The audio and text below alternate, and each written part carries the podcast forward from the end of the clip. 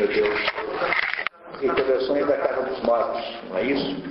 Humilhados e ofendidos, eu diria que essa seria a listagem principal de Dostoiévski. Há muitos mais, muitas mais obras, ele é um grande escritor, mas é, é claro que eh, teríamos que ter muito mais tempo para se nos dedicarmos apenas ao Dostoiévski. Como a outros autores importantes, né, vocês compreendem que aqui a ideia desse programa Cinco Vezes Dostoiévski é fazer um passeio pelas cinco obras, digamos, fundacionais de Dostoiévski. Quem é capaz de compreender e ler essas cinco obras tem, de alguma maneira, uma visão concreta do, do, da contribuição desse autor à, literatura do mundo, é o maior escritor russo de todos os tempos, garantidamente. Nenhum se equivale a ele, embora tenha virtudes também, né? mas nenhuma do tamanho de Dostoiévski. Ele é talvez o maior escritor do século XIX. Claro que isso é muito difícil de, de atribuir a alguém, porque há muitos escritores extraordinários do século XIX, mas é Balzac, Flaubert, Stendhal na França, por exemplo, Goethe na Alemanha e assim por diante. Então é muito difícil de atribuir esse título a, a uma pessoa só, né? mas seguramente ele está no primeiro time das grandes intelectualidades do mundo. Os que vocês já sabem, eu já contei duas vezes, apenas repetindo aqui, é um sujeito que teve uma vida muito difícil, muito trágica, tanto com relação aos seus filhos que morriam todos, quanto a reiteradas crises de epilepsia, quanto ao fato de que eh, foi preso numa, aí, depois de uma aventura política de juventude, eh, e foi, eh, aí teve a sua, o seu fuzilamento simulado, sadicamente, o que o deixou impressionado essa vida né? Então, aí Dostoiévski, de fato, nunca mais se recuperou totalmente deste, deste baque. Além disso, era jogador compulsivo e teve uma vida econômica miserável, assim, no sentido, não que ele ganhasse mal, mas ele estava o tempo todo mais dívidas do que, do que, do que é, ativos, ser mais passivos do que ativos, né? E o resultado concreto disso é o fato de que Dostoiévski passou, teve sempre uma vida muito difícil. Mesmo assim, até provando que dificuldade concreta na vida não necessariamente é um impedimento real, né? tanto é que é, esse aí teve todas as dificuldades e fez uma obra enorme. Dostoiévski é, venceu e deixou uma obra com um grande significado, muito integrado, os livros estão muito uh, sintônicos entre si, sendo que esse de hoje aqui é o que parece um pouco diferente, tanto é que ele é, de alguma maneira, um livro meio menos valorizado que os outros, para a média dos comentaristas, embora eu seja o meu predileto, eu gosto mais de todos, é desse mesmo do Idiota. Eu acho o Idiota um livro extraordinário, assim, um livro emocionante, tocante. E é esse livro que nós vamos tentar entender hoje. Como sempre, vocês receberam aí um resumo. Esse resumo aí está no tamanho de leitura possível. Nós vamos ter que passar um pouquinho do horário, vocês já mais ou menos esperam que isso aconteça, né? E receberam aí o mapa das personagens, que é o truque índio para se ler Dostoevsky. Quer dizer, não dá para ler Dostoiévski sem tem mapinha na mão. Outra pessoa, outro autor que é assim é Balzac, por exemplo. Balzac é um autor que tem, sei lá, quantos milhares de personagens. Tem, a comédia humana tem 88 livros, em que há personagens que estão em 10 desses 88, outras em 5, outras em 4. Então, esses autores que têm, no caso de Dostoiévski, não é tanto pela quantidade de pessoas, que nunca se repetem, aliás, mas porque são eh, nomes exóticos, com apelidos exóticos, e você vai se perdendo ao longo do livro, livros são muito longos. Então é uma maneira boa de ler Dostoiévski ali com essa, esse mapinha das personagens, aí a transliteração varia de tradutor para tradutor. No nosso caso aqui, nesse caso aí, estamos usando a transliteração da edição da editora 34, Paulo Bezerra, tradutor. É, esse idiota chama-se assim também em, em, em russo, idiot, em russo, que é, é uma palavra seguramente que veio do alemão ou do francês por esse caminho, né? e não é uma expressão muito lisonjeira para quem a recebe. Né? Idiota, em princípio, não é uma maneira boa é, não, não significa que alguém goste de você quando você de, de idiota. E esse é um dos, do, dos mistérios da história, que nós temos que desvendar aqui. A história passa-se lá no século XIX, como o século que Dostoiévski viveu. Ele nasceu em 21 e morreu em 83. Portanto, ele é 81, perdão, ele é, ele é uma personagem do século XIX. E as histórias todas de Dostoiévski são todas russas. Uma Rússia que está modificando-se rapidamente, porque em 1861 houve a libertação dos servos que foi o, o ato mais importante da história da Rússia moderna, foi aquele que produziu as modificações sociais que depois conduziram, conduziriam até mesmo ao advento do comunismo em 17, já no século XX. Então Dostoiévski é um observador disso tudo, é um sujeito que começa a vida como revolucionário e termina a vida como um ortodoxo russo dos mais, uh, dos mais ortodoxos, um ortodoxo dos mais lado. né? e, eu, se você me permite fazer esse comentário. Dostoiévski, então, nos conta a história agora, hoje, do príncipe Mishkin.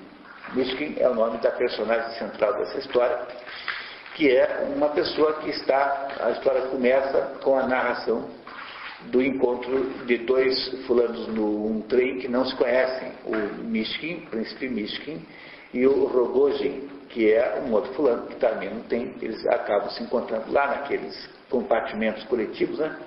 Deve ser essa provavelmente a, a, explicação. E eles estão vindo, voltando para São Petersburgo, ambos por é, lugares diferentes, e começa toda a história com uma conversa entre esses dois aí, que são as personagens centrais da, da trama. Esses dois aí, o Mishkin e o Rogojin, são as personagens centrais vocês perceberão que há muitas é, situações parecidas com outras situações eh, dostoiévskianas dos outros livros, porque vocês certamente conhecem, pelo menos aqui a maioria conhece Crime e Castigo e os Irmãos Karamazov. Né? Então haverá alguns paralelos a serem feitos, na medida em que vocês não percam os outros dois últimos, que é os dois do Ipojuca, vocês aí terão uma, um panorama muito grande, muito eh, amplo do, do, do que a Dostoiévski significa em termos de, uh, aí de, de concepção uh, de mundo e de esclarecimento sobre a estrutura do mundo em geral. Vocês, se vocês toparem, a gente pode começar a ler. Aí o idiota também tem, tem com vocês uma cronologia que vocês já receberam várias vezes Sempre jogue as anteriores fora, porque de modo geral sempre alguma modificação na última. E ela é melhor do que a última. Tá? Então, aí vocês, por favor, mantenham, só guardem essa aí. Mas vamos lá, o nosso. É, eu acho que eu leio aqui o resumo da narrativa antes de você, tá? Um minutinho só. Ah, então, Dostoiévski, resumo da narrativa. Dostoiévski começou a escrever O Idiota em fevereiro de 67 em Genebra, andava fugindo dos credores. De vez em quando ele ia à falência, tinha que fugir. Passava o resto, passava três anos fugindo pela lá para fora para escapar dos, dos, credores. Em Genebra, uma das, sua, uma das escalas de sua temporada refúgio, uh, que, de quatro anos no exterior, que fez com sua segunda mulher, Ana Grigorievna. Portanto, a gente já sabe que o pai dela chama-se Gregório. Né? Os nomes russos todos são a chave da, da, da, da ascendência da pessoa. Para escrever a obra, Dostoiévski havia recebido adiantamento da revista Mensageiro Russo, mas a ideia central do romance já era antiga. Naquela época não havia novela na televisão, então esses romancistas com um grande fôlego, como Victor Hugo, Alexandre Dumas, uh, uh, Balzac, escreviam nos jornais, fazia lá uma coluna semanal, ia escrevendo um livro ninguém perdia o próximo, porque era tão assim, tão atrativo. Depois que fazia um público no jornal, lançava o livro, propriamente dito. Né? Então isso era um hábito comum. No Brasil também era assim, Machado de Assis fez vários dos seus livros nessa base. O jornal publica o livro em capítulos, como se fosse uma novela da televisão. Segundo sua correspondência, Dostoiévski procurava representar um homem inteiramente positivo de uma natureza absolutamente bela. Dostoiévski continua: De todas as belas figuras da literatura, A mais perfeita é Dom Quixote. Mas Dom Quixote só é tão belo por ser ao mesmo tempo ridículo. No momento em que o idiota estava sendo escrito, as reformas de Alexandre II, como a abolição da servidão, já haviam perdido seu impacto inicial e restava a sensação de uma ocidentalização acelerada pela Rússia, associada ao status decrescente da classe latifundiária, que agora não tinha mais escravos, e à emergência de uma pequena burguesia, que quase nunca está presente em Dostoiévski. Né? Então você nunca vê personagens burgueses em Dostoiévski. Você pega Balzac, que escreve em 1820, 1830, 1810. Balzac nasceu no ano que a Revolução Francesa terminou, 1799. Então Balzac já é um escritor ali em 1820, por aí. E Balzac só tem personagem burguesa. Mesmo os aristocráticos têm um jeitão burguês. Em Dostoiévski não. Você tem fundamentalmente funcionários públicos e revolucionários. Então a atividade econômica mais comum das personagens dostoiévskianas são funcionários públicos.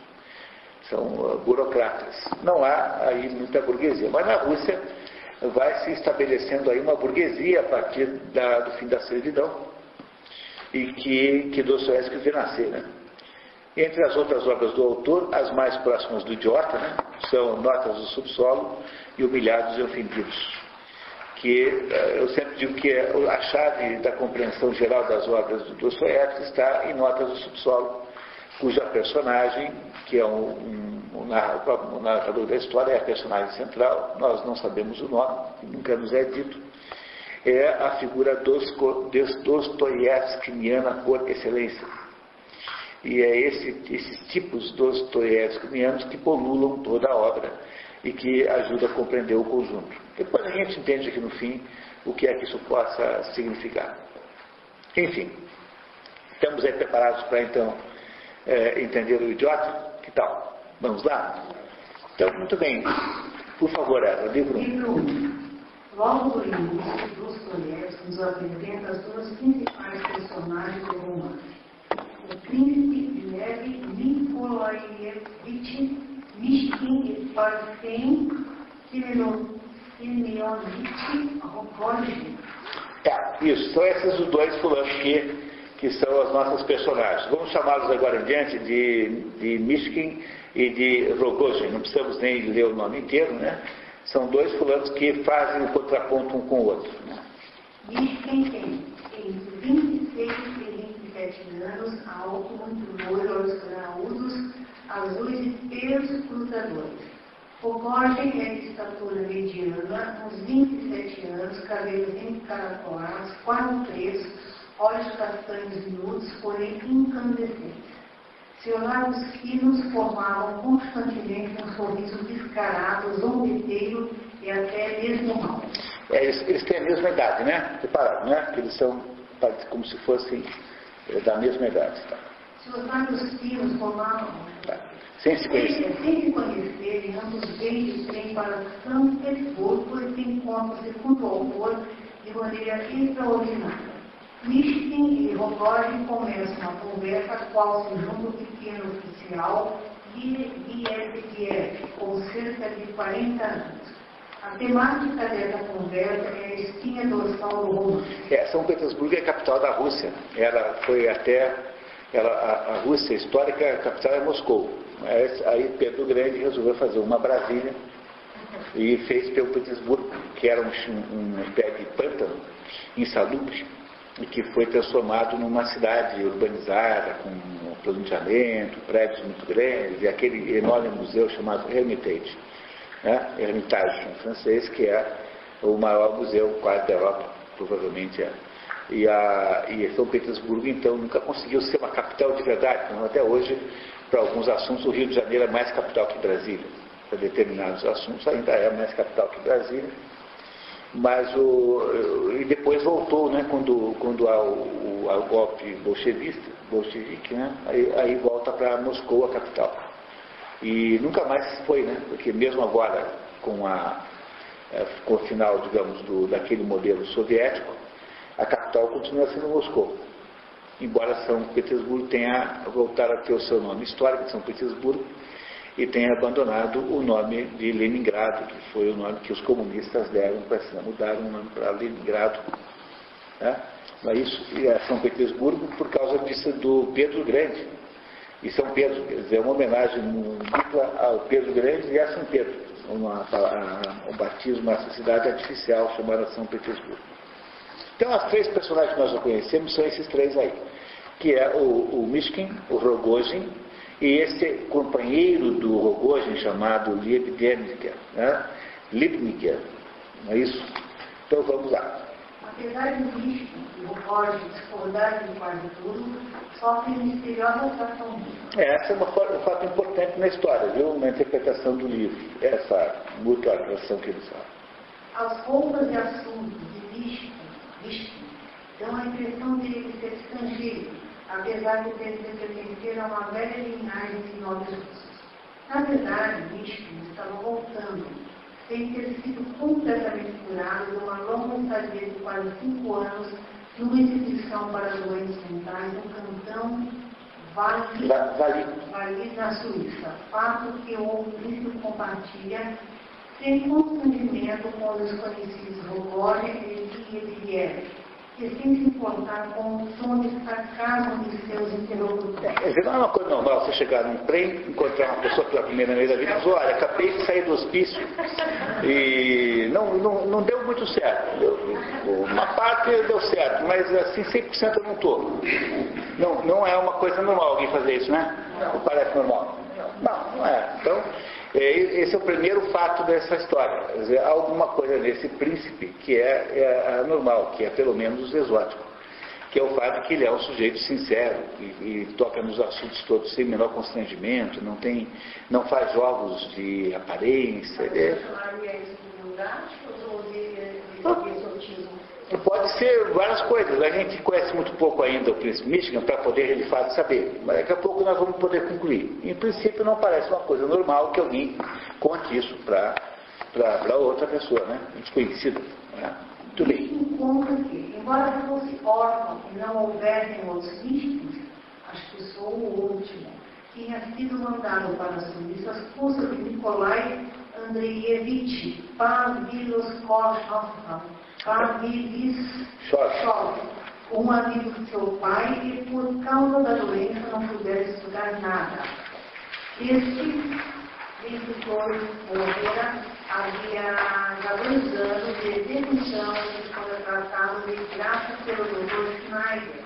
Então, é só para entender, né? Ele foi, eh, ele foi mandado por ele, um amigo do pai dele, eh, mandou para a Suíça para ser tratado para a Suíça iam basicamente os tuberculosos, sobretudo para Dafos, que é um lugar que ficou famoso hoje em dia, por causa desse encontro tem lá cada ano, né, dois anos, esse Fórum Econômico Internacional, não é, em Dafos, na Suíça, que é o palco do, do, aí do, da Montanha Mágica. A Montanha Mágica acontece em Dafos, na Suíça, é, que é um lugar equivalente a esse aonde, onde esteve aí o príncipe Mishkin.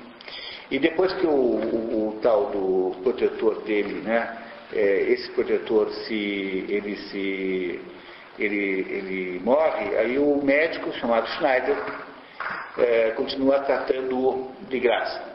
Né? Então é isso que ele contou aí para esses seus uh, novos interlocutores. Ocorre do filho príncipe como santo louco, enquanto ele confessa intimidade. É, pode ler sempre a nota, por favor, tá? As notas são importantes. Nota do resolvedor. No original, que significa povo, mendigo, alienado, vidente. É disso que o Rogozin chama o, o, o chama o, o Mishkin, né? É, dois, nota do doutor, general, general. Não, ainda não chegou, só quando chegar. É, não, a nota não chegou ainda. Está quando chegar na hora dela. E quanto ao sexo feminino, o príncipe é um grande apreciador de antes. Eu não, é que eu, talvez o senhor não saiba, mas por causa da minha doença congênita, nunca conheci mulher. Bem, sendo assim, exclamou o Roger, o príncipe do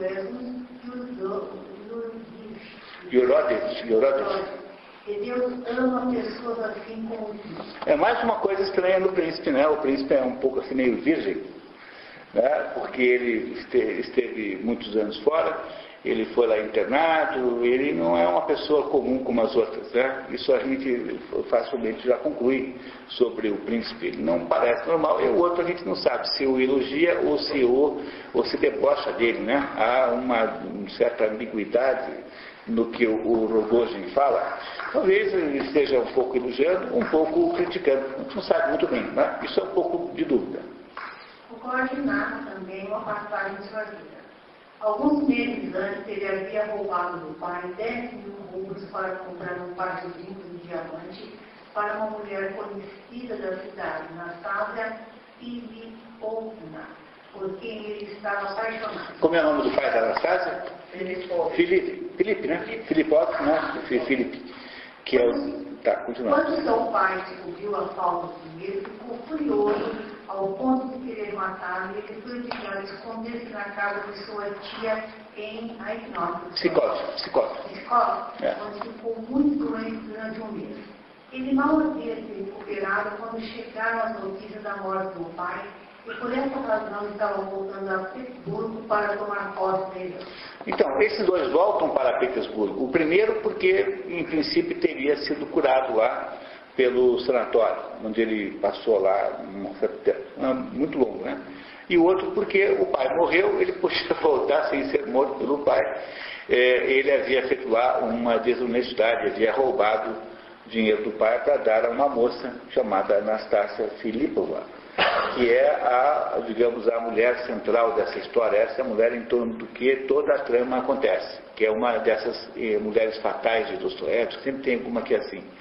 Né? No, no, no, vocês lembram lá no, nos Irmãos Karamazov, eh, não é isso? Né? Que tinha a mulher que todo mundo queria é, ter né? do, do, do, livro, essa equivale àquela. Né? Ele é uma, uma mulher assim, muito é, exótica e muito sensual, que o, é o centro dessa trama aqui.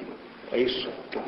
Na próxima cena, estamos na casa dos Iepanti, uma família burguesa de logo após a chegada, vai visitar a generala. Generala por força do casamento com o general, título que na Rússia imperial não correspondia necessariamente ao posto militar, mas a postos no serviço civil também. A carreira militar e a civil têm os mesmos postos. Entenderam? O senhor era general do exército, mas se fosse ministro, ou sei lá o quê, também era general. É, então não quer dizer que todo mundo militar.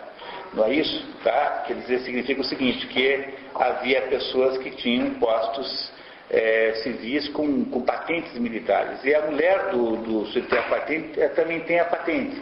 Então não, não imaginem, por favor, que, seja, que ela seja uma generala, no sentido que ela tenha lá se metido no campo de batalha, nada disso, né?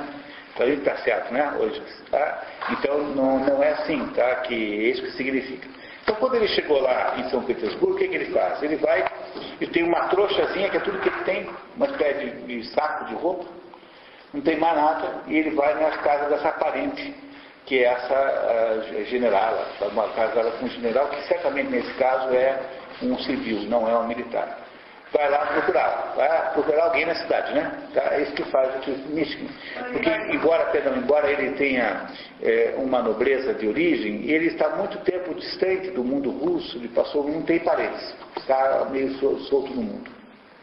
Vai visitar a general e China, uma distante, um dos poucos parentes que ele tinha notícia. Enquanto espera ser recebido, sob os olhos suspeitosos de sua parenta pobre, Michigan comenta com os empregados com toda ingenuidade a respeito das coisas que tem visto pensar.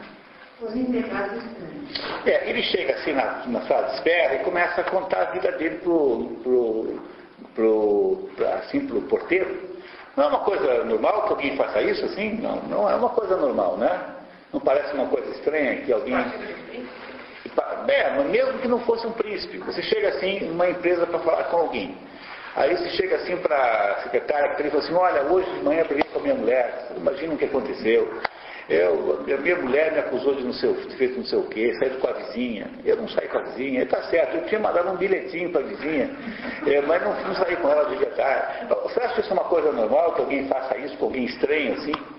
Não é? Se você é um príncipe ainda por cima, se você tem assim uma, uma ligação com aquela, digamos, com uma certa nobreza, você faz uma coisa dessa, assim, não faz, né? Então é mais uma esquisitice do príncipe Michigan. Parece uma coisa estranha. Vamos ver como é que os empregados reagiram nisso, a isso. Pareceria que a conversa do príncipe era mais simples. No entanto, quanto mais simples ela era, mais absurdo ia se tornando nesse momento. O experiente criado não podia deixar de notar que se algo que fica bastante bem a um homem conversa com outro homem, já não fica nada bem ao visitante conversa com um homem como esse. E como os homens são bem mais inteligentes do que os seus filhos costumam pensar a respeito deles, o criado meteu na cabeça que ali havia duas coisas. Ou o príncipe era algum devasso, ou compadecera forçosamente a fim de pedir por causa de sua pobreza, ou príncipe era simplesmente um bobo e sem ambição, porque um príncipe inteligente e ambicioso não estaria sentado numa sala de recepções e conversando com o criado sobre os seus problemas. Logo, não teria ele de se responsabilizar pelo, pelo príncipe em qualquer um dos casos. É, em qualquer um dos casos, dizer, o, o porteiro está preocupado com o seguinte, né? Ou esse homem é um louco, ou esse homem é um pedinte. Então eu tenho que pedir que ele faça alguma besteira aqui. É isso que o porteiro está dizendo. Que ele parece ser anormal, né? Continuamos, por favor. Obrigado. Mishkin diz ter assistido na França a uma execução pela guilhotina. Explica sua teoria de que a morte por tortura ser melhor do que a morte instantânea. Porque durante o sofrimento permanece a esperança. Argumenta contra a pena de morte, dizendo que matar por matar é um castigo desproporcionalmente maior que o próprio crime. A morte por sentença é desproporcionalmente mais terrível que a morte cometida por bandidos. Finalmente, Mishkin é recebido pelo general Ivan Fyodorovich Yepantin. Que é o marido da, da prima dele, né? Yepantin. Né? que suspeita que o príncipe vier buscar auxílio financeiro. É um sujeito lá estranho, com uma malinha na mão, com um saco de roupa só. Com só esse patrimônio na vida. Dizendo que veio de um parente e veio pedir um dinheirinho para né, pagar o hotel, tal, qualquer coisa. Mishkin, apesar de só ter alguns copetes, nega peremptoriamente, mais de uma vez, mas toda vez que tenta explicar seus verdadeiros propósitos é interrompido. Ele não consegue contar porque ele veio ali, porque como todo mundo desconfia que ele quer dinheiro, fica o tempo todo pedindo que ele peça dinheiro, né? fica interrompendo, né? Para ele não ter tempo de pedir o dinheiro. Tá? Na verdade, Mishkin e a general parecem ser os últimos da linhagem. E Mishkin não tem mais ninguém nessa vida não consegue contar também que receberia uma grande herança. A herança de quem? De uma parente, uma, uma tia distante, que era rica e só tinha a ele como herdeiro. Enquanto Mishkin demonstra a pedida do general seus dotes de caligrafia, ouve da boca de Gânia, o secretário de e Putin, o nome de Anastácia Filipovna. Quem é, lembra da Anastácia Filipovna? É aquela para quem o outro lá, o Rogojin, tinha roubado 10 mil rublos o pai para dar um presente a ela. Então, agora ela acabou de ouvir da boca do, do outro Gânia, que não tem em princípio nada a ver com aquele Rogojin, o nome Nastácia Filipovna, eh, mais uma vez. Uma pessoa normal iria ficar quietinha tentando entender o que está acontecendo com essa Nastácia. Mas como ele não é uma pessoa normal, ele vai dizer, ah, eu já acabei de ouvir no trem falarem da Anastácia Filipovna. Ele não tem nenhuma espécie de é, malícia, nenhuma, né? ele não tem malícia nenhuma. Repare o que ele vai fazer. Naquela noite, na festa de aniversário dessa moça, esperava-se que ela anunciasse o noivado com o secretário. Que é o Gânia, né? Muito bem. Quando Mishkin revela que já sabia da existência de Anastácia e que Rogojin havia voltado no mesmo trem que ele, os presentes ficam muito surpreendidos. É, porque afinal, esse robô deveria ser um candidato à mão da Anastácia. Tanto é que quem comprou ela um colar, a 10 mil rublos, um dia não. E agora o noivo desta moça, que na noite seguinte iria, na, naquela noite ainda, iria lá é, noivar com ela, né? O, o, fica sabendo da volta do rival. Pronto, tem aí um problema já acontecendo no ar, né? O leitor fica sabendo em seguida do plano em curso protetor de Anastácia, Totsky, livrar-se-ia dela, que ele teme, e casar-se-ia com a filha mais velha do general, Alexandra. Ponto. É só explicar o que é isso, né? Então, durante o tempo todo na Europa, durante 500 anos, 300 anos, os homens ricos, sobretudo depois da burguesia, depois no século XIX e XX, os homens ricos é, mantinham amantes é, que, no, no status de protetor. Uma moça pobre, bonita, que o sujeito põe lá numa casa, paga aluguel, dá um dinheiro para ela, e de modo geral as amantes eram atrizes. É daí que nasce ah, esta fama ruim que tem o, as atrizes de teatro como sendo mulheres assim de vida fácil tal, que há um preconceito até hoje ainda há. É um pouco de preconceito. Hoje até que não tanto, né? Mas durante muito tempo, imagine se alguém em 42, filho de um burguês paulista, ia chegar para o pai e olha, você é atriz de teatro.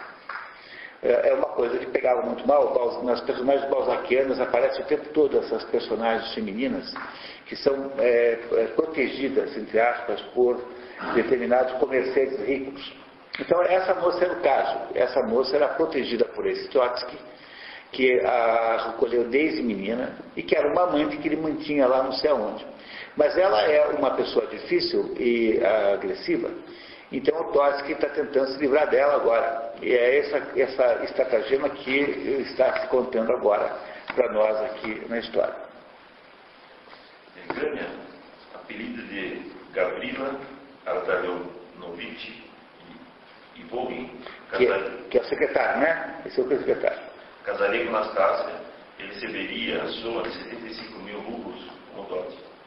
Preço que Trotsky pagaria para comprar sua liberdade já que Anastácia andava crescentemente agressiva e ameaçadora. A moça teria concordado com esse negócio, mesmo sem amar Gânia, um rapaz de 27 anos, ambicioso e arrimo de uma família empobrecida, liderada pelo general Ardanion e Volgin, um, um velho fracassado e alcoólatra. Na família, na família Volgin havia também a generala Nina Alexandrovna e dois outros filhos, Varvara chamada familiarmente de Varga, e um menino de 13 anos, Nicolai, de apelido Córnio. Então vamos recapitular. Tá? Então tem lá o Tóxico, que é o sujeito rico, e que tem uma é, solteira, ou viúvo, que tem lá uma amante né, que, ele, que, ele, que ele cuida. Né? E essa moça está começando a ficar difícil de lidar com ela. Então o que, que ele faz? Ele vai casar com a filha mais velha do amigo dele, general é, primo do príncipe Mishkin, e o secretário desse general, que é o Gânia, casa com a moça, né, com essa moça, ganhando como recompensa, como, digamos, como compensação, um dote de 75 mil rublos. Com isso ele salvaria da sua família da miséria, a moça ficaria subordinada lá ao Gânia, o protetor ficaria casado lá com a filha seu, um amigo seu, e tudo ficaria certo. Tá? Essa é a, o estratagema que iria ser executado naquela noite em que o príncipe Mishkin chegou em São Petersburgo. Na festa na casa dela, na festa da casa de Nastácia. Tá? Continuamos. Ao leitor é revelado que o protetor Totsky, que a recolhera como órfão, havia se aproveitado sexualmente de Nastácia a partir de seus 16 anos é, aí, aqui, desculpe, tá, essa próxima, é, até, até, olha, está repetido aqui, tá, perdão, aqui a revisão do Bobiô. Seus 16 anos, vírgula, e havia mantido como amante. E havia mantido como amante numa pequena fazenda, na aldeia das delícias. Bichiquim viu o retrato da moça, apresentado por Gânia, um ar de amargura que na verdade era mais marca de excessivo orgulho e apatia. Então o Gânia mostra o retrato da Anastácia para ele, que ele não conhece, ouviu falar dela duas vezes, né? Era como se quisesse decifrar algo que se ocultava naquele rosto que há pouco impressionava. A impressão anterior quase não deixava, e agora ele apressava, como se quisesse verificar de novo mais alguma coisa. Esse rosto, incomum pela beleza e por alguma outra coisa, agora impressionava ainda mais. Era como se nesse rosto houvesse uma altivez sem fim e um desprezo, quase óbvio, e ao mesmo tempo algo crédulo, algo surpreendentemente simplório. Esses dois contrastes citavam que até uma certa compaixão quando se olhava aqueles traços. Aquela beleza estonteante era inclusive insuportável. Era a beleza de um rosto pardo, de faces levemente caídas e olhos de fogo estranha beleza. Essa é a Anastácia, né, está sendo descrita aqui pelo, pelo Dostoiévski. Na verdade, é como se o príncipe Mishkin estivesse dizendo tudo isso. Então temos aí uma informação sobre o príncipe Mishkin, que ele é um sujeito com muita sensibilidade para compreender os outros, assim, de analisar as outras pessoas. Né? Continuamos mais um pouquinho. O general Ipantin, Ipantin apresentava o príncipe e a sua mulher. Que é prima dele, né, teoricamente. Escapa do interrogatório que ela ensaiava sobre certo colar de pérolas que teria comprado para Anastácia. Para um presente de noivado naquela noite, né, que ia dar para ela como presente de noivado. Corriam rumores de que o próprio general estava apaixonado por moça. É a mesma figura lá da Grutchenka. Se vocês lembrarem da Grutchenka do Irmãos Karamazov, é a mesma personalidade. Uma mulher cativante, uma mulher independente, é, bonita, jovem, que mais ou menos é, mobiliza os homens todos é, o, o, seu poder de sedução. Essa é, é a Anastácia, que é parecidíssima com a Grutchenka. Muito parecida. A general Lisavieta Prokofyevna e suas três filhas, Alexandra, Adelaida e Aglaia, junto ao seu príncipe na sala de visita. Então, então essas três aí, a primeira, a Alexandra, é aquela que iria casar com o Trotsky, né? as outras duas mais jovens, uh, não. E essas, essas três aí, a mulher, então vão receber o príncipe. O general, então, para se livrar da, da mulher, que quer saber como, quanto ele gastou no colar, obviamente, então diz, olha, chegou aqui o seu primo, você conversa com ele. Tá? E então começa uma conversa entre o príncipe e a, a sua prima distante com as suas três filhas. Com espontaneidade, beirando a ingenuidade, Michigan ganha confiança e simpatia da generala de suas, de, de, suas filhas. Embora tenham descoberto que o parentesco entre Michigan e a generala era muito tênue, conversam animadamente. As meninas dando risadinhas o tempo todo. O príncipe não se ofende e ri junto. É muito bom que o senhor esteja rindo. O senhor é um jovem boníssimo, disse a general. Às vezes não sou bom, respondeu o príncipe. Mas eu sou boa, emendou inesperadamente a general. E se quiser, eu sou sempre boa. Esse é meu único defeito. Porque se não deve ser sempre, porque não se deve ser sempre bom. Me enfureço com muita frequência, por exemplo, com elas, sobretudo com Ivan Fyodorovitch. Mas o que é detestável é que sou sempre mais bondosa quando estou com raiva. Há pouco antes da sua chegada, eu me zanguei e imaginei que não entendo e não consigo entender nada. Isso acontece comigo, parece uma criança. Muito obrigado. Tá? Cecília, você quer continuar, por favor? Para que a audiência atenta, Nietzsche encontra duas histórias impressionantes. A primeira é sobre um homem sentenciado ao enforcamento, mas perdoado no último momento. Exatamente o caso de Dostoiévski, que teve sua sentença de morte por fuzilamento comutada na undécima hora, quando já estão prontos os preparativos para a. É, na verdade já tinha sido comutada antes, né? mas o pessoal resolveu fazer a brincadeira, uma brincadeira com ele fingir que ia matar. Né? Não, não, não foi na undécima hora, tá? essa informação aqui, portanto, não está certa, mas é assim, ele foi informado na undécima hora, mas não que houvesse comutação na undécima hora. O príncipe história, com pormenorizada descrição da psicologia do condenado e ataca a pena de morte como o pior ato que se pode conceber sobre a terra. Em seguida, conta a história de Marie, uma moça caída em desgraça na cidade suíça onde ele vivera. A moça havia sido repelida pela comunidade, incluindo sua própria mãe, cuja morte, por desgosto, depois foi atribuída pelo pastor à própria filha, porque havia sido seduzida por um caixeiro viajante. Nietzsche tinha piedade dela, havia lutado para recuperar o seu conceito, mesmo às custas do seu próprio, a comunidade não lhe perdoou apedrejando a moça, mas finalmente, quando a moça morreu de tuberculose, seu caixão foi cercado por crianças que finalmente a amavam e respeitavam. A respeito dessa história, que trata de, da compaixão cristã, Nietzsche emenda. Por fim, Schneider externou um pensamento muito estranho. Isso já foi bem perto da minha partida. É, o Schneider é o médico, né? Não esquecer, não, o médico. Ele me disse que se havia convencido inteiramente de que eu mesmo sou uma criança perfeita, isto é, plenamente criança. Que apenas pelo tamanho, pelo rosto, eu me pareço com um adulto, mas que pelo desenvolvimento, a alma, o caráter e talvez até a inteligência, eu não sou um adulto. E assim eu serei mesmo que viva até os 60 anos. Eu ri muito. É claro que ele não tem razão. Porque criança, que criança sou eu? Nos Irmãos Karamazov há uma situação parecida que é a do, é, do Alexandre, né, do Alexei, do Alyosha, fazendo lá a recuperação do prestígio daquele menino que é, que é, é morto, né, que morre de tuberculose também, e que era detestado pelos outros. Quando há finalmente o enterro desse menino no final, todo mundo diz Viva Karamazov, Viva Karamazov. É uma situação parecida com essa. Então, mais uma coisa que nós sabemos sobre o príncipe Michigan é que ele é um sujeito com uma tendência humanitária, que ele é capaz de defender uma pessoa é, que esteja completamente des, desabrigada né, pela, pela sociedade. Enfim, ele parece ser uma pessoa muito original, né? Parece? Muito bem. Podemos continuar um pouquinho. Antes de partir, Michigan descreve as qualidades que ele vê no rosto de cada uma das mulheres. Vem Elisaveta, uma criança completa. Essa é a prima, né? A mãe das três. Compara a Glória com a Anastácia e deixa entrever a rivalidade entre elas, que aparecerá mais tarde no romance. A Glória é a mais nova e a Anastácia que conhece só de fotografia, tá? Tudo bem. O príncipe, como era de hábito, conta tudo, incluindo que havia ouvido falar de Anastácia e visto uma foto dela com Gânia. As mulheres ficam curiosíssimas e pedem para Michigan que vá buscar a foto.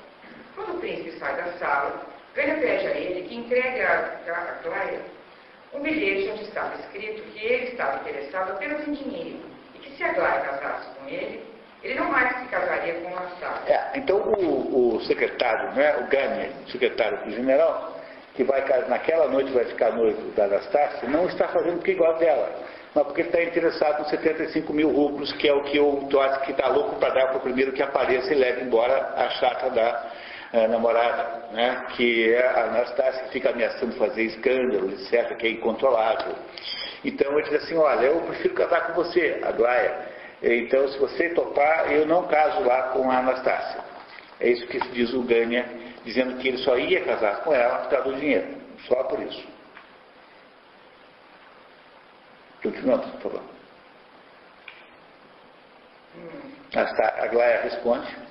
Responde que não faz barganhas, que enfurece ganha contra a Glória e contra a Mishkin, a que chama de tagarela sem vergonha e de idiota. Pronto, então o príncipe aqui, pela primeira vez na história, foi chamado por dois é, xingamentos, da tagarela sem vergonha, e porque foi lá abrir a boca do que tinha conhecido a Cruz Falata e idiota. Muito bem. O príncipe não, não, leva, não fica por isso mesmo. Reparem o que ele diz. O príncipe acha. Eu devo observar o senhor que a vida Dalanópolis, disse subitamente o príncipe, que antes eu realmente era uma pessoa tão sem saúde que de fato era quase um idiota. Mas hoje estou restabelecido há muito tempo e por isso acho tanto desagradável quando me chamam de idiota na cara. Embora eu possa desculpá-lo, levando em conta os seus fracassos, no entanto, esse modo, movido por seu despeito, chegou até a me insultar duas vezes. Disso eu não gosto um pouco, particularmente dessa maneira, de repente, como o senhor está fazendo. E já que neste momento estamos em um cruzamento, talvez seja melhor que nos separemos. O senhor toma à direita, no rumo de sua casa, e eu à esquerda. Eu tenho 25 rublos e seguramente encontrarei algum hotel. Garmin. Garmin. É, em francês original significa apartamento, mobiliário. O que parece um pouco estranho, porque afinal ele não tinha dinheiro nenhum e agora ele tem 25 rublos, e, e, que história é essa de os dois se separarem andando na rua? Mas esse mistério aparente será solvido agora no próximo parágrafo. Então, Maria Cecília, por favor. De fato, antes de sair, o general havia dado a Michigan 25 rublos e a promessa de um empreguinho na chancelaria. Havia também arranjado para ele alugar quarto na casa de ganho, para onde a dupla estava se dirigindo. A única bagagem de Michigan é uma trouxinha. Tá, entendendo? Então, o, o, o, príncipe chegou lá, já fez esse estrago todo, chegou lá e contou para todo mundo, inclusive para o porteiro, tudo da sua vida inteira. E aí o, o, todo mundo sabe que o Rogojin está voltando, e esse ganha ir lá com aquela mulher naquela noite, noivar por causa de um acordo financeiro em que ele entra como laranja sexual. laranja conjugal, né? Deve ser alguma coisa assim, uma modalidade nova, uma modalidade nova de laranja.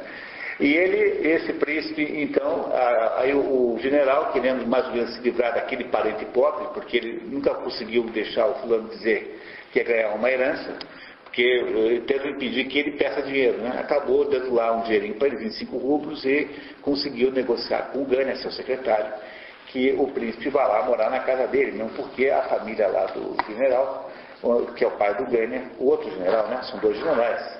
Nossa, é, ele podia pegar emprestado. É, pois é. Né? Então o pai do, do Gânia eh, não está quebrado, então é um sujeito assim decadência total, e ia ser bom para a família do Gânia também ter um hóspede. Está claro, não é, pessoal? Quer dizer, em, em duas horas uh, aconteceu tudo isso. Do momento em que eles estão falando no trem até o momento que sai o Gânia e o príncipe Michigan na direção da sua casa, quando então o príncipe o chama de idiota e, como é que é, tagarela, desgraçado, tem vergonha, e ele resolve não ir mais para a casa do, do, do Gânia, mas vai, né? Muito bem. Acaba indo, tá? Muito a narrativa muda para Carlos e Gomes, a família empobrecida da Gânia. Que Gânia, né? Gânia é homem, né? É homem, é o secretário. Seguem-se vários episódios envolvendo dinheiro. Outro inquilino, Ferchenko, adverte o príncipe a não emprestar dinheiro. Não empreste dinheiro, porque forçosamente eu vou pedir. Nina Alexandrovna, mãe de Gânia, e o próprio Gânia advertem ao novo hóspede a não emprestar dinheiro ao general Ivolkin, que é mentiroso, compulsivo e contador de histórias fantasiosas, com a intenção de chamar a atenção e melhorar a sua beleza amarga. Gânia tem vergonha de seu pai e da situação da família que está obrigada a aceitar inquilinos para sobreviver. O rapaz está especialmente estremecido com a mãe e a irmã que se opõem ao casamento com Anastácio. É, porque é um casamento apenas de conveniência, né? Não é isso? Tá. Muito obrigado, Maria Tá. Josi, por favor. Na próxima cena do, do romance, na casa Filipovna aparece pela primeira vez. A moça chega na casa dos Ivo, que é a casa do futuro noivo, né? Confunde Mishkin com um empregado. Entrega-lhe seu casaco,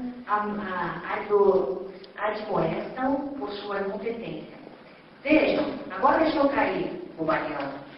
E isso ser anunciado imediatamente. Pronto, então a primeira entrada em cena da Anastácia, qual é a impressão que nós temos dela?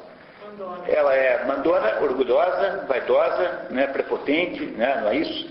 Então ela vem à casa do sujeito que à noite irá ser anunciado como noivo dela, porque é a noite que aconteceria aquela tramóia com a qual ela já havia concordado, seguramente.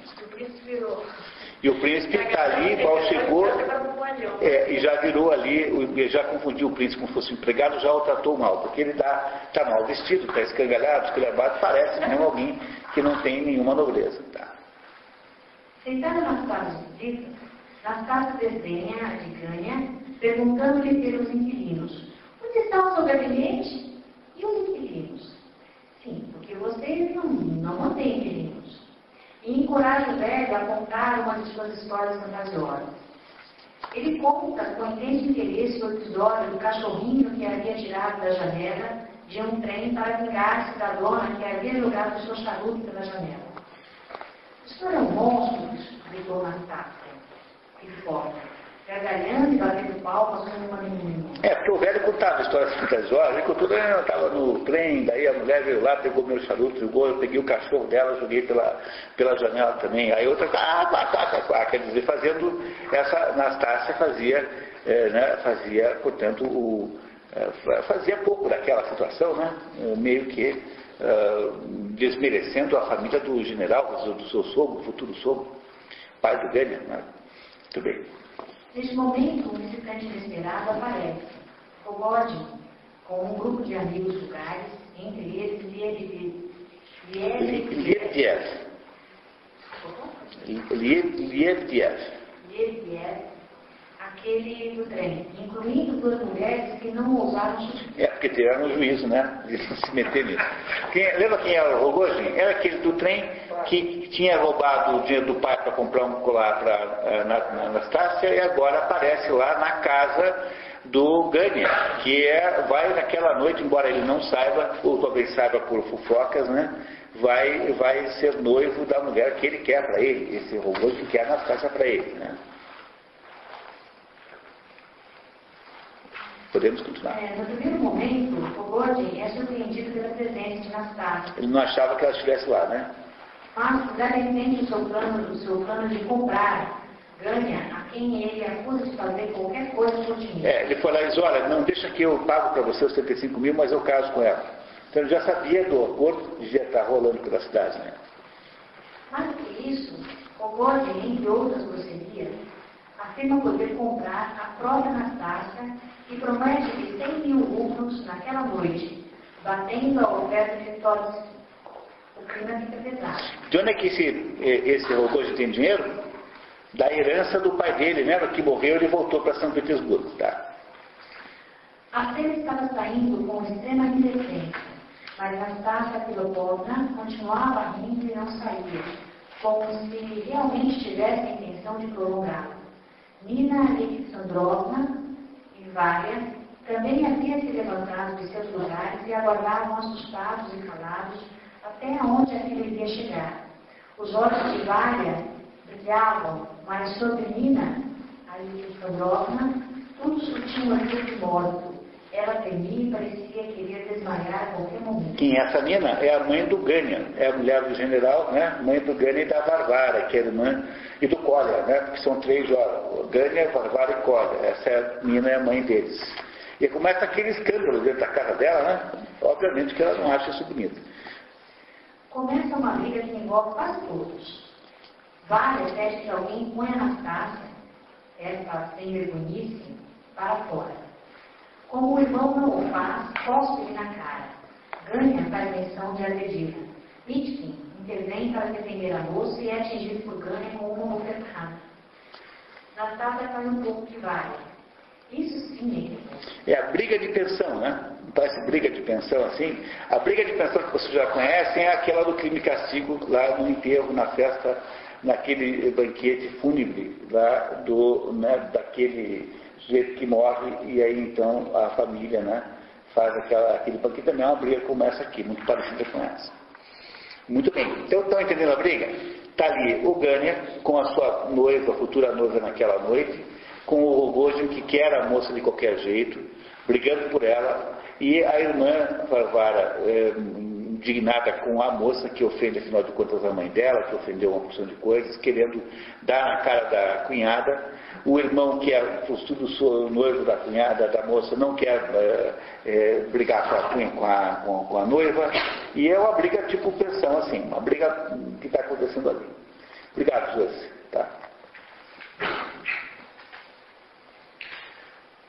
O príncipe não evita a proprietária e este ato de sacrifício atrai para si a simpatia de toda a família.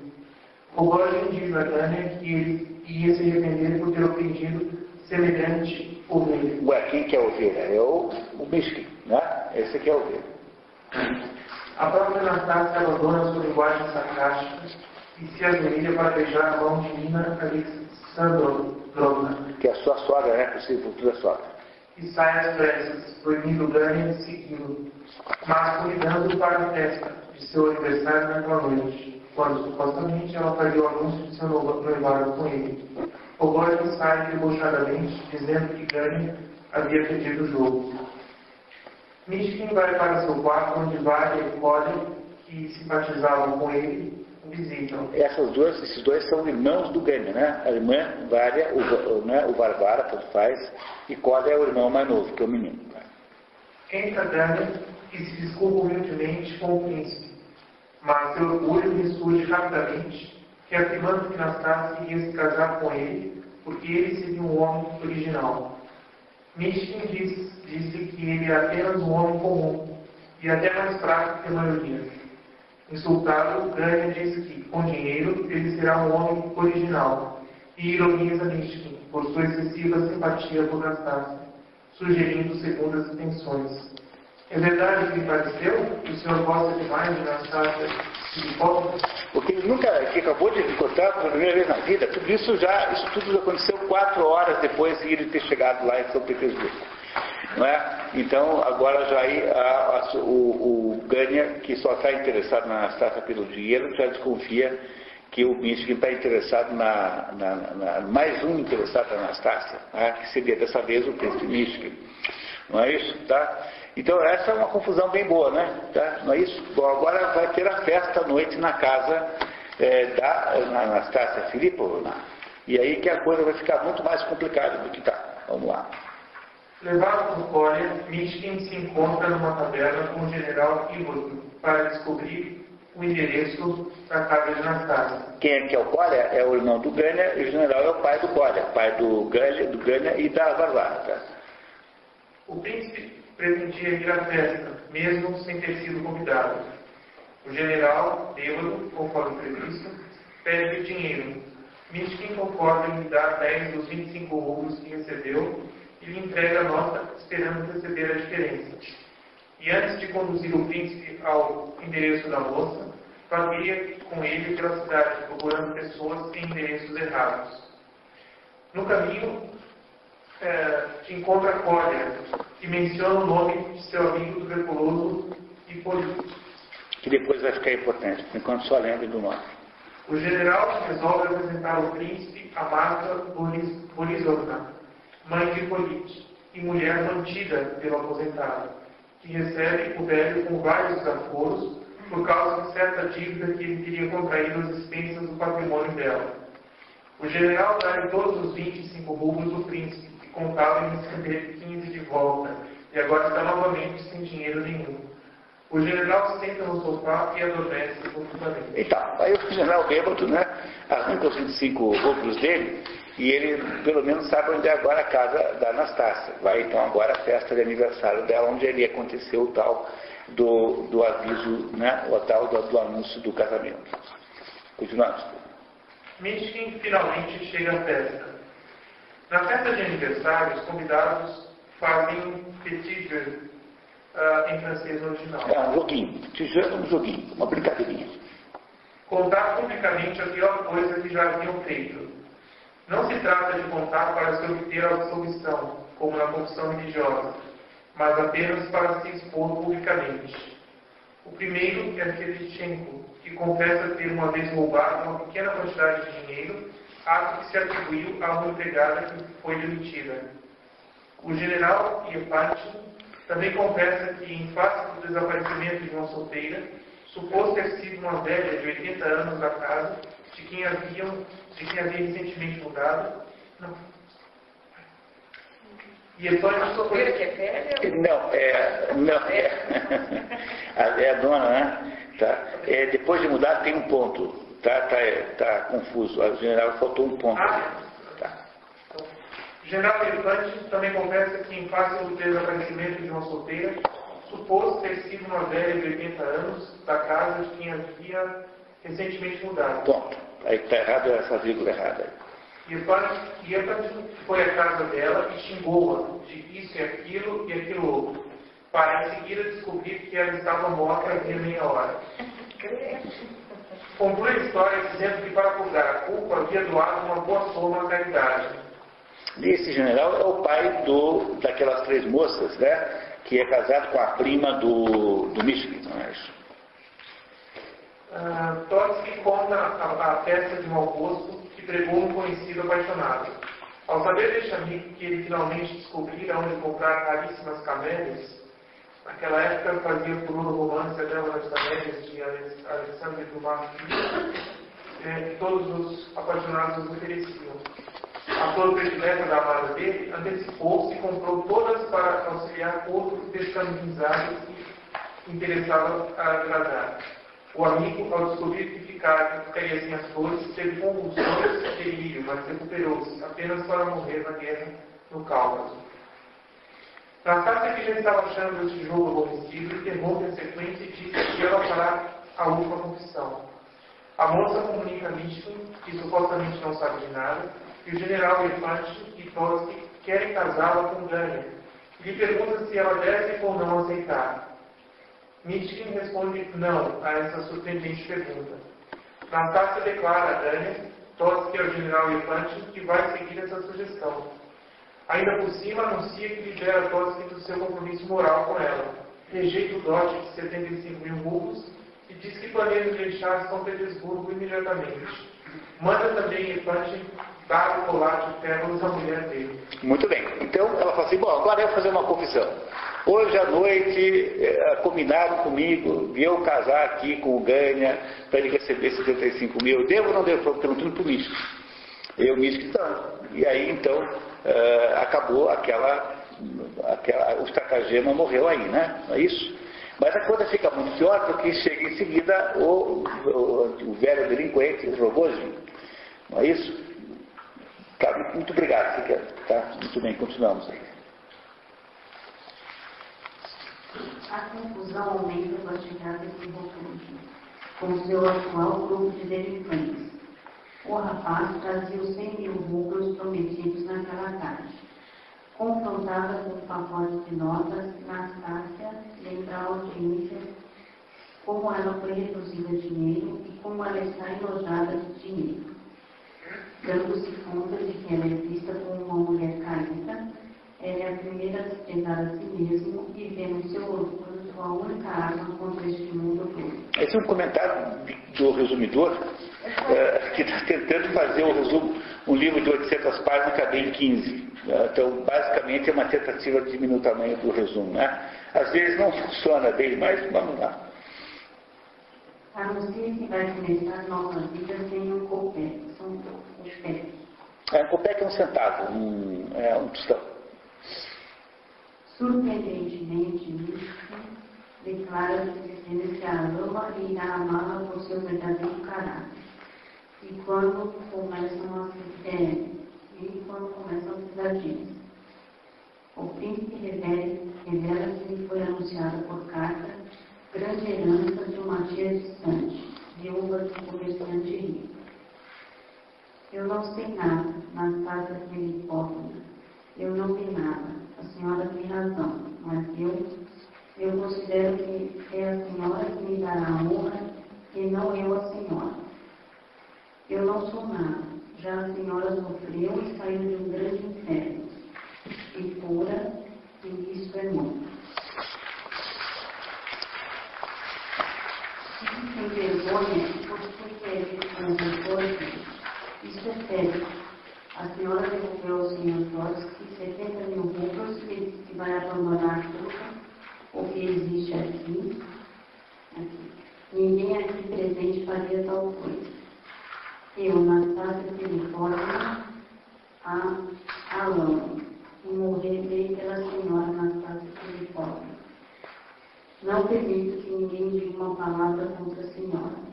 Se formos pobres, eu vou trabalhar na casa lhe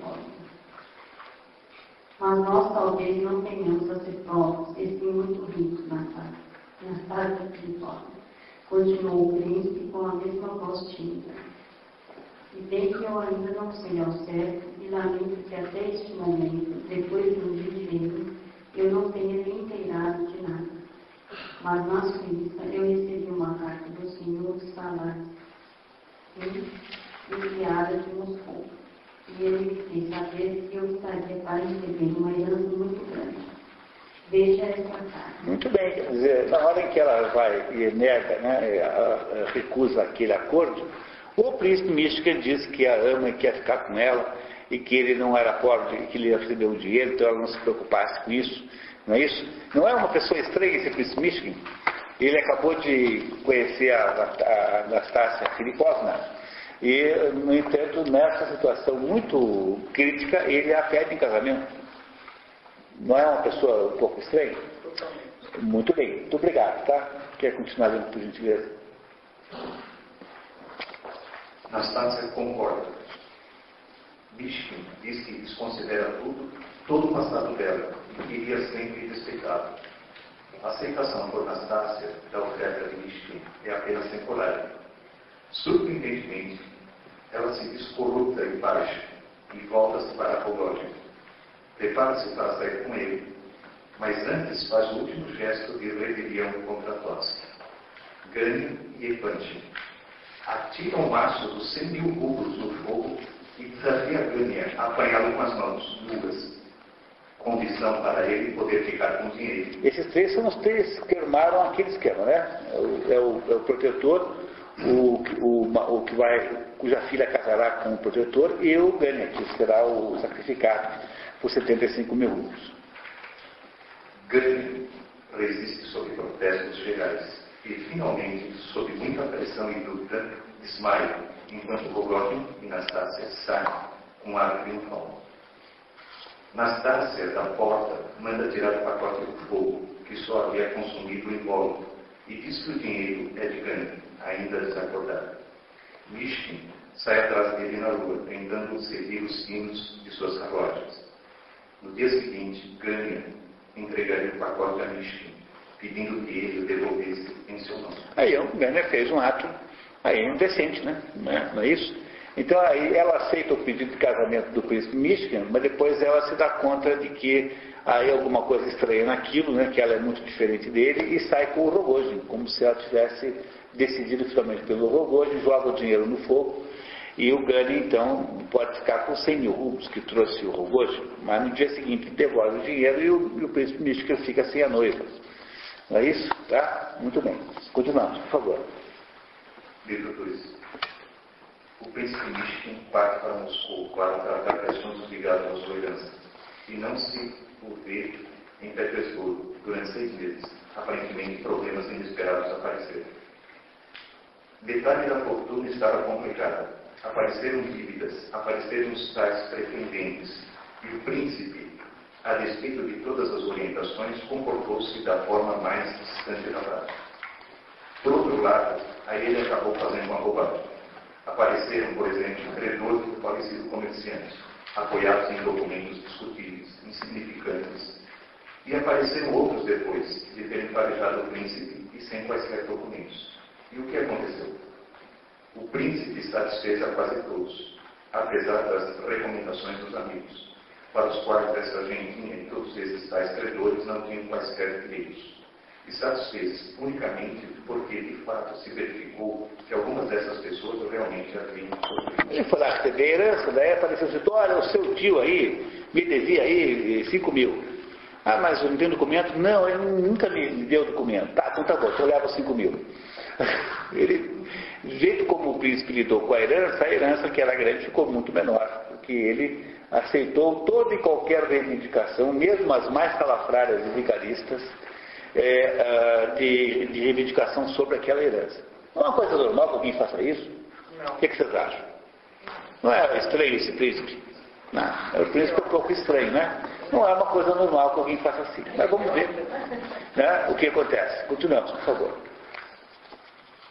Correm rumores, no entanto, que Nastácia e Kogojin também são Moscou e pretendem se casar, apesar de várias crises de separação. Mishkin finalmente volta para São Petersburgo e assim que chega na estação, percebe-se espreitado na multidão por um par de olhos conhecidos.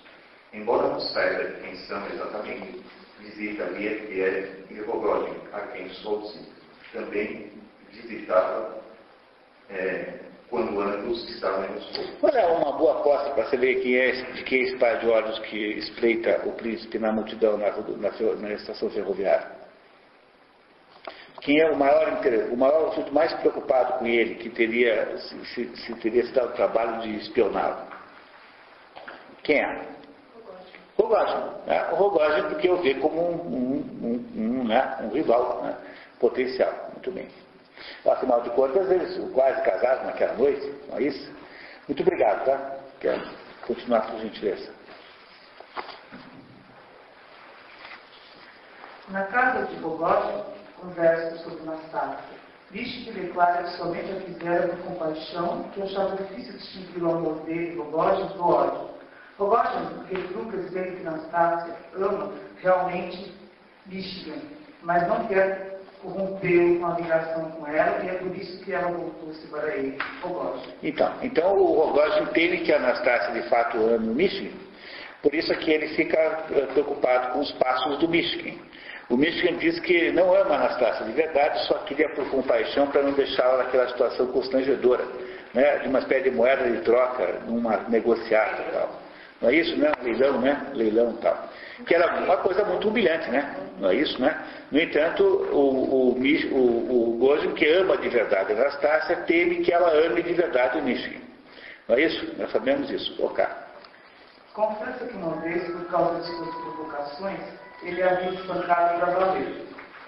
A noção de Deus e atraída para uma terrorizante cultura do Cristo Moço.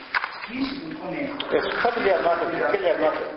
Sempre lê na nota, por favor. Ah, acho que é. é. Ah, vou passar. É, é, Trata-se de cópia de Jesus morto no túmulo de Hans Holbein. É essa, essa imagem aqui, eu vou passar para vocês.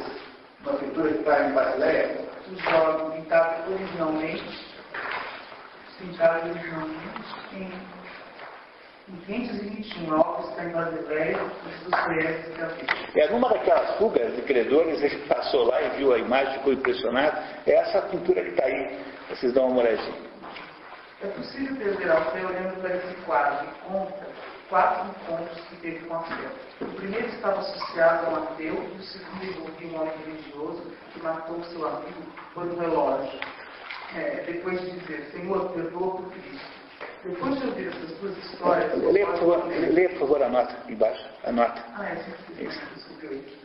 Uh, esse fato aconteceu num distrito chamado Michigan. Dostoiévski escreveu a notícia no jornal. Daí que ele tirou o nome do, do príncipe. Tá? Foi desse episódio do jornal que ele tirou o nome desse príncipe. É, depois de ouvir essas duas histórias, Lobos comenta: Um não acredita em Deus de modo nenhum, enquanto o é tão devoto ao ponto de cortar a alheia com uma oração. Diz que continua suas histórias e fala de um crucifixo de ferro que comprou do soldado bêbado, que pensava que enganava dizendo que era de prata, e de uma mãe feliz cuidando de uma criança que disse, Deus sente essa mesma alegria sempre que vê do céu o pecador se posicionando de todo o coração para orar diante dele. Como Papa Nicogote, queria saber se Michinho acredita ou não em Deus. Ele esclarece. Escuta, Paulo. Há pouco me fizeste uma pergunta e eis a minha resposta. A essência do sentimento religioso não se enquadra em nenhum juízo, em nenhum ato ou ou nenhum ateísmo. Aí há qualquer coisa diferente que vai ser sempre diferente. Aí há qualquer coisa sobre a qual irão escorregar eternamente os ateísmos e da qual irão dizer eternamente coisas diferentes. Então, o principal é que a gente percebe isso com mais clareza e, antes de tudo, no coração russo Eis a minha conclusão. Depois a gente conversa sobre esse pedacinho que é bem importante, tá? Tá?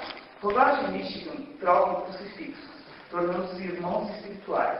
Rogagem leva o príncipe para conhecer sua mãe, entrevada desde a morte do marido, que o abençoa com três dedos. E isso traz uma polêmica imensa sobre se a pessoa com três ou com dois dedos, tanto é que houve cismas na igreja oriental por causa desse negócio.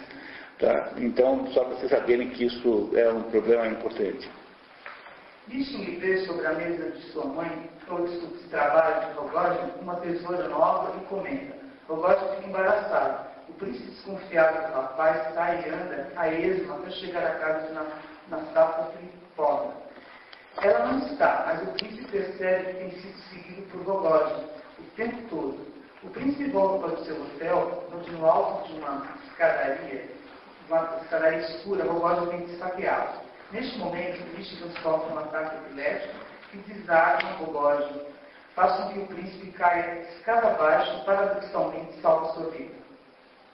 Os olhos de Rogógio brilharam e um riso furioso lhe deformou o rosto.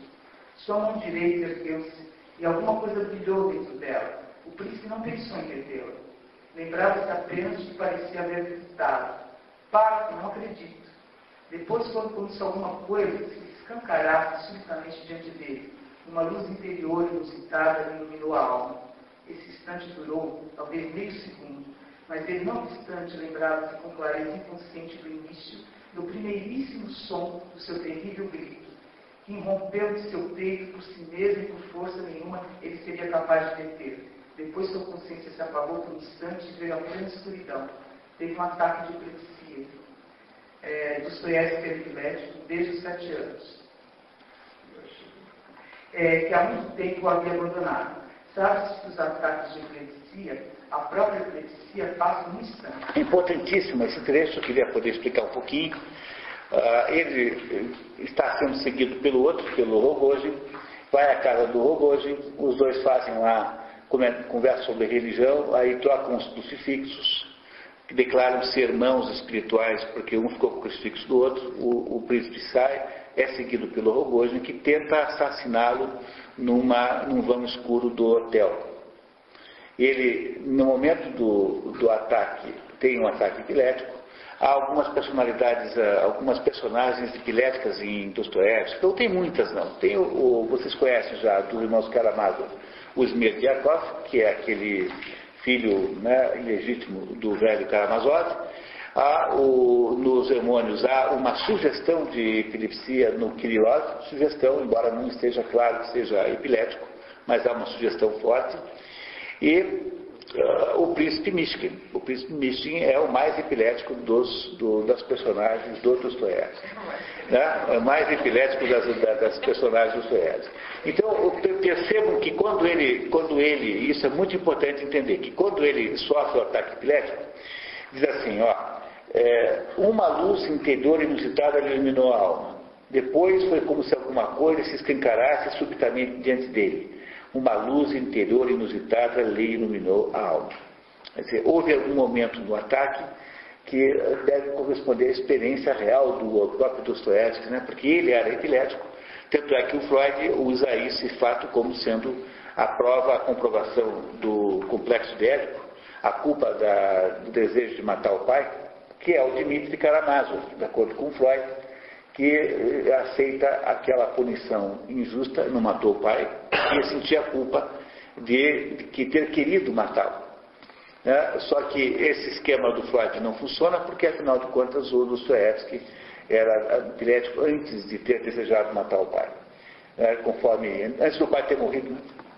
E essa é a razão pela qual há um pouco aí de, é, digamos, de exagero na interpretação é, freudiana. Muito bem, então o príncipe agora fica fosse da morte por uma tesourada desferida pelo Rogozin, porque teve um ataque epilético. E vamos ver o que acontece em seguida. Muito obrigado, tá? Ok, continuamos. Recuperando-se numa residência que sublogou na taxa de Débria e Pavlovsk, Mishkin é visitado pelos Iepantes, sua própria taxa de 300 metros da. É uma taxa, é uma espécie de chácara, uma espécie de propriedade rural, assim, para recreio. Tá?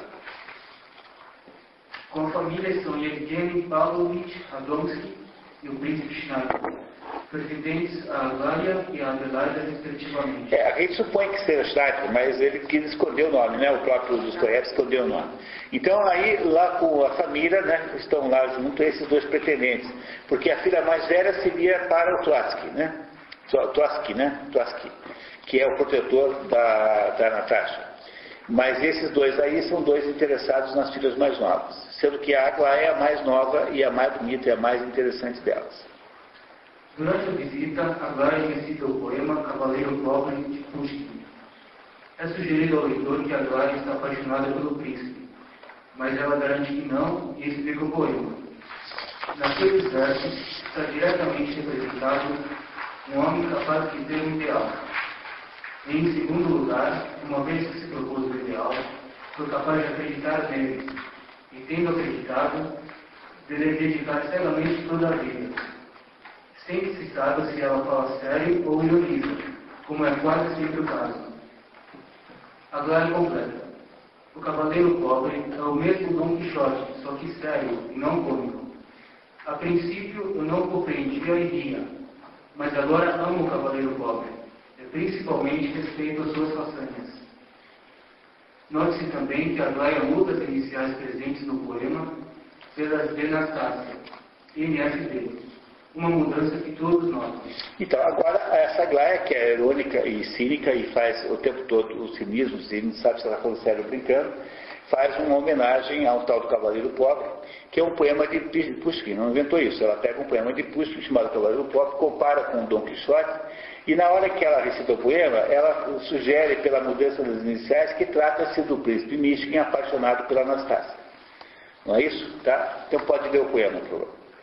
Houve um pobre cavaleiro, natural e taciturno, de alma audaz e verdadeiro, de ar pálido e soturno, de alma em chamas, entre mentes, não olhou para as mulheres, foi a morte de um intente, sem falar com nenhuma delas.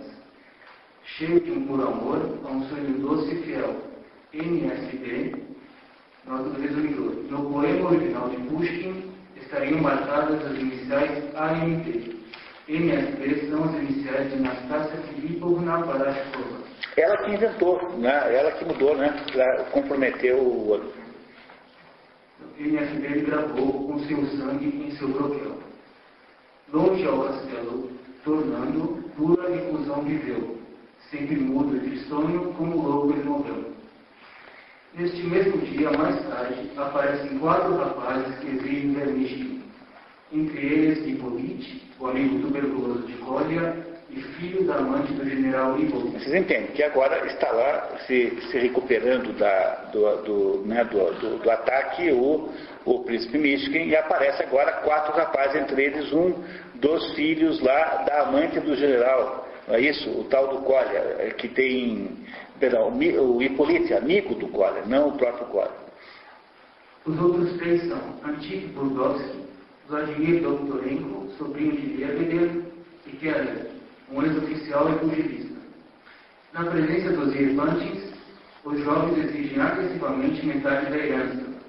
Nota do resumidor, a herança que Mishkin recebeu era de uma tia, e não de Babidishov, fato que ressalta a absurdidade da pretensão. Da herança de Mishkin, alegando que ele não é o verdadeiro filho de Babidishov, mas Antique Burdovsky, fruto de uma ligação ilegítima. Lembra quem é esse Basilichov? É o protetor, era amigo do pai do Mishka e foi que o enviou para a Suíça. Não é isso? Aí quando acabou o dinheiro, esse, morreu esse Basilichov, o Mishka continuou sendo tra tratado de graça pelo Dr. Schneider na, na, na, lá na Suíça. Mas a herança que ele ia receber não tinha nada a ver com o Basilichov, era uma, uma tia.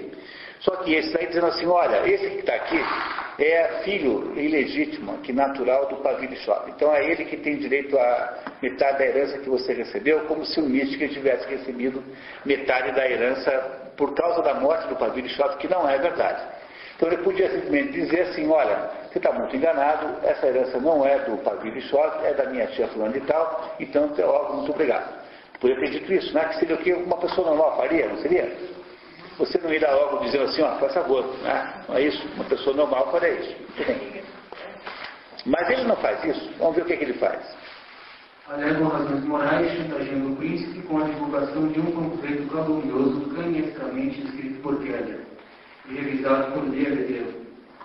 Príncipe, será que o senhor está nos considerando tão imbecis a ponto de nós mesmos não compreendermos o quanto nosso caso não é jurídico e que se ele for analisado juridicamente nós, não teremos o direito de exigir muito rublo dos?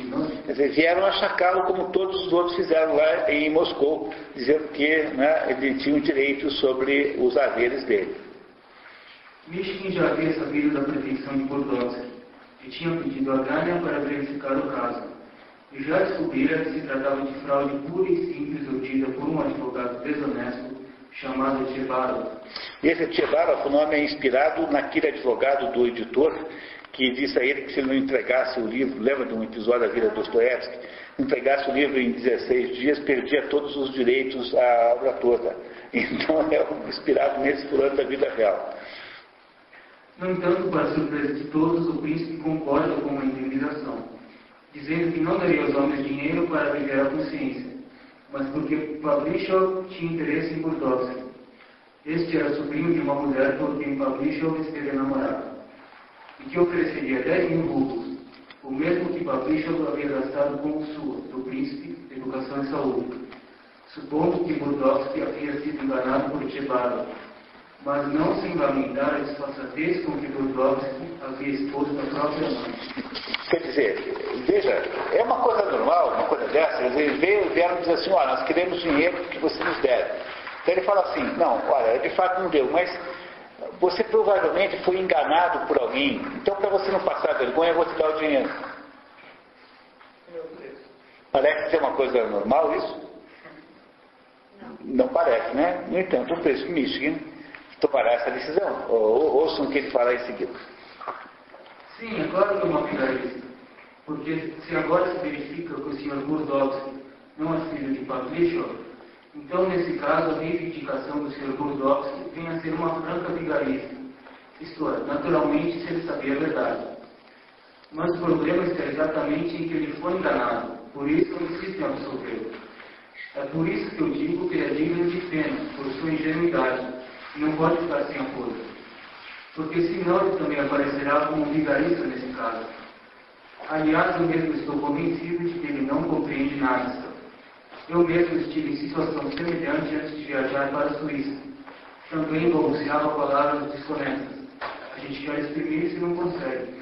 Então, não é uma, é uma situação normal essa? Assim, do sujeito chegar, porque ele falou assim, olha, eu sei que você é um vigarista, mas se, se ficar, se eu não te der o dinheiro, vai ficar claro para todo mundo isso, então eu vou te dar o dinheiro, é, porque você deve ter sido enganado por alguém, né? Não é, não é uma situação muito original essa? Bom, a família do general fica absolutamente irritada com aquilo, não é? Muito obrigado. Quem é que está na vez, por favor? Edson. Vamos ver o que, que ela faz. A senhora Lisaveta Prokofievna. Essa é a prima, né? É a prima, mãe da Aglaia, mãe da Caterina. Essa é a prima do príncipe, né? Agastada com aquela extravagância do príncipe, faz um longo discurso chamando os chantagistas às falas e sai indignada, seguida de sua comitiva. O príncipe, por sua vez, ao ver o grupo de rapazes sair ofendido, recusando o dinheiro que insiste em dar, acha-se culpado de ter sido grosseiro e insensível. Então, quer dizer, ele ofereceu lá 10 mil rublos, falou assim, olha, o, o, o, esse que você disse que é seu pai, pagou 10 mil rublos para a minha cura lá na Suíça. Então eu vou te dar 10 mil rublos. Aí os, os quatro falam, é, nós não pegamos miséria, não queremos essa miséria, não, entendeu? E ele fica achando que ele foi grosseiro com eles, por isso que eles saíram ofendidos daquele jeito. É uma situação normal essa? Parece ser uma pessoa normal esse príncipe místico? Não, senhor. Não parece. Muito bem. Continuando. Os chantagistas acabam ficando por ali, convidados pelo príncipe e pelo, pelo menos um, Keller, seguirá na cena até o fim da história, tomando logo de cara a iniciativa de pedir ao príncipe dinheiro emprestado, o que Mística consegue. Mais tarde, Hipólito, terminal, Doente terminal, né? Verdade. Hipólito, doente terminal, seria convidado a morar na casa do príncipe. É, é um dos quatro que vieram, é esse Hipólito, que é amigo do Cólera e que, tem, que é tuberculoso e está assim condenado à morte. Quando o grupo Iepati começa a percorrer a pé a distância de 300 metros até sua dacha, aproxima-se uma carruagem de onde uma voz feminina grita a Adonisque, que cortejava a Glória, que não precisava temer certa promissória porque Roborn a havia resgatado. Adonisque atônito, diz não saber de nada. Mais tarde, Mishkin concluiria que aquela voz era de Natasha. Por que que está indo embora a família do general, né, com a Aglaia, a, a outra que se chama, não lembro agora, com os dois pretendentes, o Radusk e o pretendente Aglaia. Aí passa uma carruagem e uma voz, que era a Natasha, da Anastácia, né, diz assim, Ô, fulano, aquela, aquela promissória que estava vencendo, fique tranquilo, viu, que nós já damos jeito. Por que será que alguém faria isso? Qual seria a explicação para isso? Para esse fato? Qual é o, o resultado desse fato, dessa, de, desse episódio? Comprometeria. Comprometeria quem? O Radominsky. Quer dizer, faria, transformaria o Radominsky num sujeito de, aí, de vida financeira duvidosa, enfim, um sujeito que devia o dinheiro para alguém. E por que será que a, a Anastácia gostaria de ter feito isso, comprometer o Radominsky? O Radominsky? Para afastá-lo com a Glaia. com a Aglaia. Portanto, por quê? Por que ela quer que ele não se case com a Aglaia? Porque ela, ele- ela quer que a Aglaia se case com quem? Com o príncipe, Místico. Né? Não é isso? E ela ficaria com o Rogozin. Não é isso? Essa parece ser a explicação para isso. Né? Continuamos. Muito bem. Depois de certo tempo, a senhora Ibolin vem visitar Mishkin. Preocupada com a carta que o príncipe havia escrito para a filha dela. Ele alega que havia escrito como irmão, não como amante. Ela revela que Vária havia aproximado Natácia e Aglaia. Quem é que é a Vária? A Vária é a irmã do Gânia, né? E a Anastácia e a Aglaia agora estão próximas. Muito bem. Então agora, antes da gente ir para o livro 3, onde as coisas finalmente se acontecem, nós vamos parar um pouquinho e tomar um café? Que tal? Voltamos em 10 minutos, pessoal, fazemos um intervalo menor, porque o nosso tempo hoje é menor também. Então vamos lá.